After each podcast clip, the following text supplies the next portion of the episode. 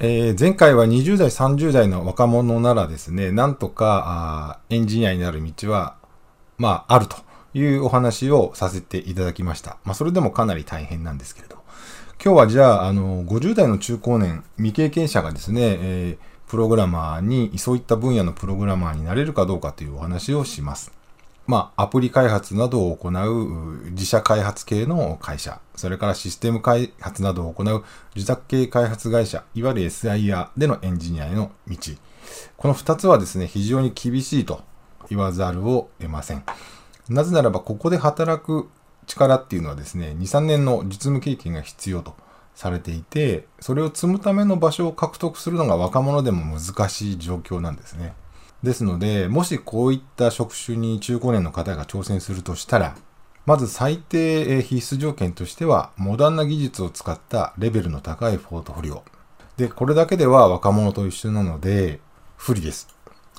で、条件の悪い中高年の方は、さらにですね、自分でサービスを立ち上げて、運用している実績がある。できれば複数のサービスを自分で作って運用している。ちっちゃくてもいいんです。っていうくらいでないと厳しいかなっていうふうに思いますね。で、一方で、えー、ウェブ制作の分野のデザイナーではなくてコーダーの分野であれば可能性はあると思います。ウェブ制作と一口に言っても、レイアウトとか色とかをデザインするデザイナーと、それをウェブページに落とすコーダーに分かれます。そのデザインはですね、プロとアマの差が最も出やすい領域なので、皆さんは手を出さない方がいいと思います。えー、専門学校で基礎理論を勉強した上で、さらに実務経験が問われる分野なんですね。で、えー、皆さん未経験者、中高年の方はですね、そういった方々がデザインをしたページを HTML や CSS、JavaScript を使って、えー、コーディングするコーダーという職種であれば、えー、月5万円を目指せる可能性があると思います。